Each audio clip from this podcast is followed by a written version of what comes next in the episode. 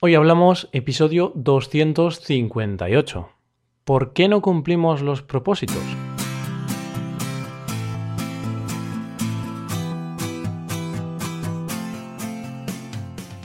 Bienvenido a Hoy Hablamos, el podcast para aprender español cada día.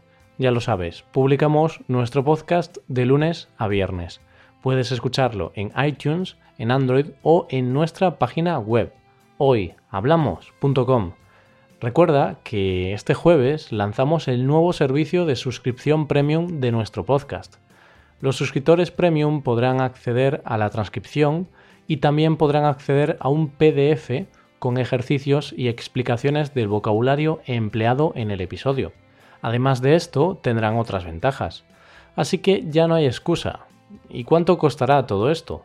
Pues 9,95 dólares al mes.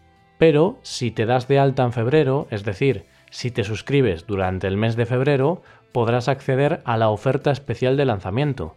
Así que te costará solo 6,95 dólares al mes de por vida. Vamos, que por unos 7 dólares al mes podrás aprender español cada día. Podrás ampliar tu vocabulario con nuestro podcast. La verdad es que estamos entusiasmados para ver cuánta gente os apuntáis y para ver qué tal funciona este nuevo proyecto y qué os parece y para mejorar el contenido premium cada día, porque nosotros somos todo oídos. Bueno, sigamos con el episodio de hoy. Hoy vamos a hablar del tema del mes. Si recuerdas, en los episodios anteriores del tema de este mes, te he hablado en profundidad de los propósitos de Año Nuevo, tanto de los propósitos personales como de los propósitos laborales. Todo ello para mejorar como persona y como trabajador y cambiar o introducir nuevos hábitos en nuestra vida. Pero a veces estos objetivos, estos propósitos que nos ponemos, pues no se cumplen. Hoy hablamos de por qué fallamos con los propósitos de Año Nuevo.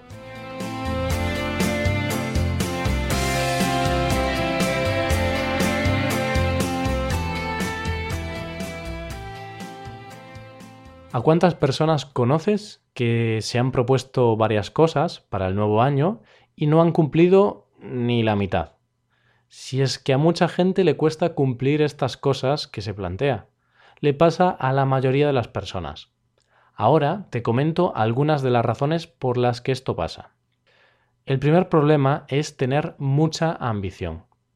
Es bueno ser ambicioso, pero no es bueno ser demasiado ambicioso la ambición muchas veces nos lleva por el mal camino. Uno de los fallos más típicos a la hora de pensar en los propósitos de Año Nuevo es ser demasiado ambicioso. Para la entrada del nuevo año pensamos en cambiar o en empezar a hacer una lista de propósitos interminable. Cosas como perder peso, ir más al gimnasio, buscar un trabajo mejor, viajar más o aprender un nuevo idioma aparecen en una gran cantidad de listas. Ah, la intención es buena. Lo que pasa es que ahí estamos cometiendo un error inconscientemente. Si ya es difícil cumplir un propósito, imagínate lo difícil que es cumplir siete propósitos. Una vez más, hay que recordar que menos es más. Es mejor intentar cumplir uno, dos o tres propósitos que quedarse en el intento con seis, siete u ocho propósitos. Eso es así.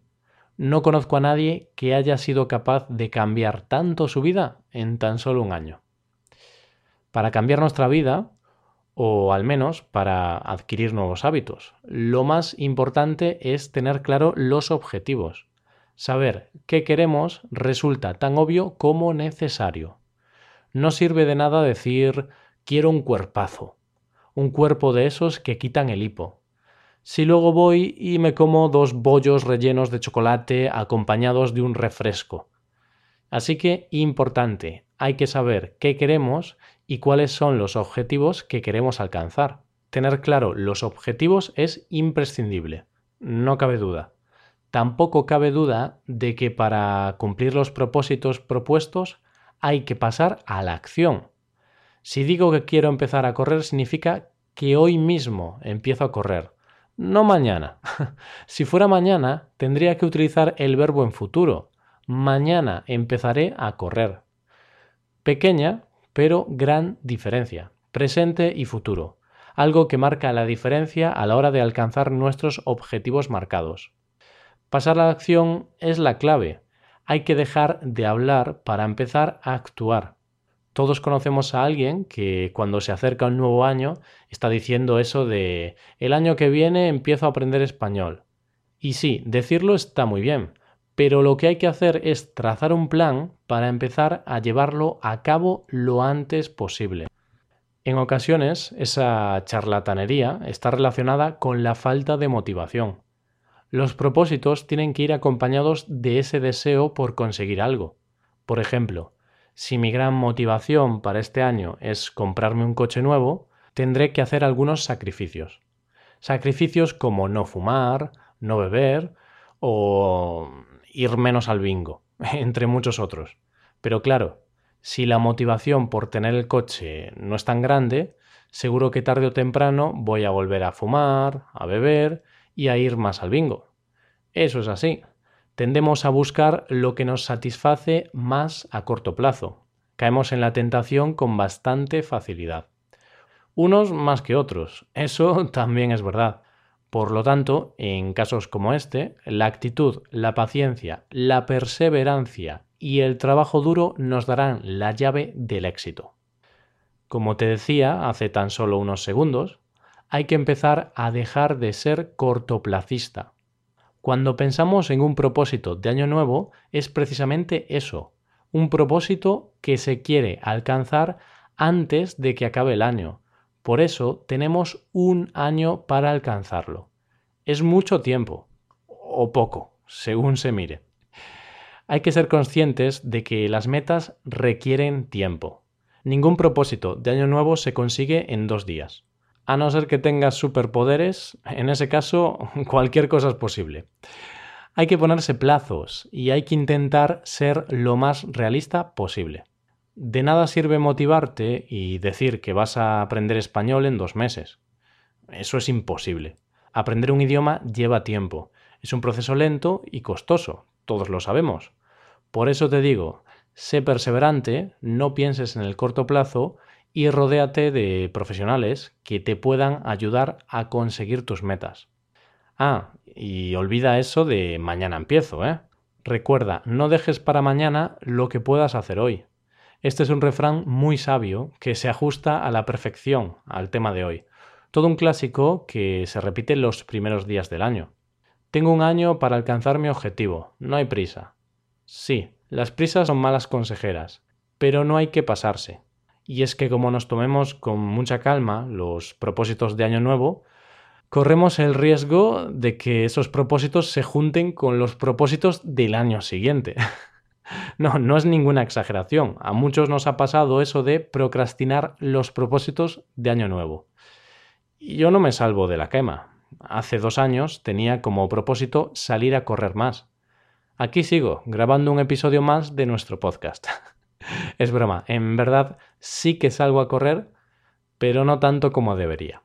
Correr más es uno de mis propósitos para este año. Ya te iré informando de cómo me va a lo largo del año. Ya como última explicación del incumplimiento de los propósitos de año nuevo, te traigo otra clave. Cambiar el no puedo por el sí quiero. Todos podemos, todos tenemos la capacidad de hacer cosas. De esta forma, tenemos que empezar a incorporar más la palabra más y olvidarnos de la palabra menos. Entonces, más actividad física y menos televisión. Más frutas y verduras y menos alimentos procesados. Más aire puro y menos estar en casa. O más trabajo y menos excusas. Esta fórmula matemática seguro que nos dará resultados. Y si no es así, bueno, ya podemos empezar a pensar en los propósitos para el año que viene. Aplicando esta regla, te digo que escuches más, hoy hablamos, y estudies menos gramática. Ya verás los resultados en menos de un año. Bueno, dejo ya de vendernos, ya que llegamos al final del episodio de hoy. Si tienes alguna duda o alguna pregunta, puedes escribirnos un comentario en nuestra página web hoyhablamos.com. Estaremos encantados de leer vuestros comentarios. Y aquí acabamos. Nos ayudarías mucho dejando una valoración de 5 estrellas en iTunes. Muchas gracias por escucharnos. Hoy damos por cerrado el tema del mes de enero. En febrero tendremos un nuevo tema del mes. Esperemos que te guste. Nosotros volvemos mañana con un nuevo episodio de Cultura Española. Pasa un buen día. Hasta mañana.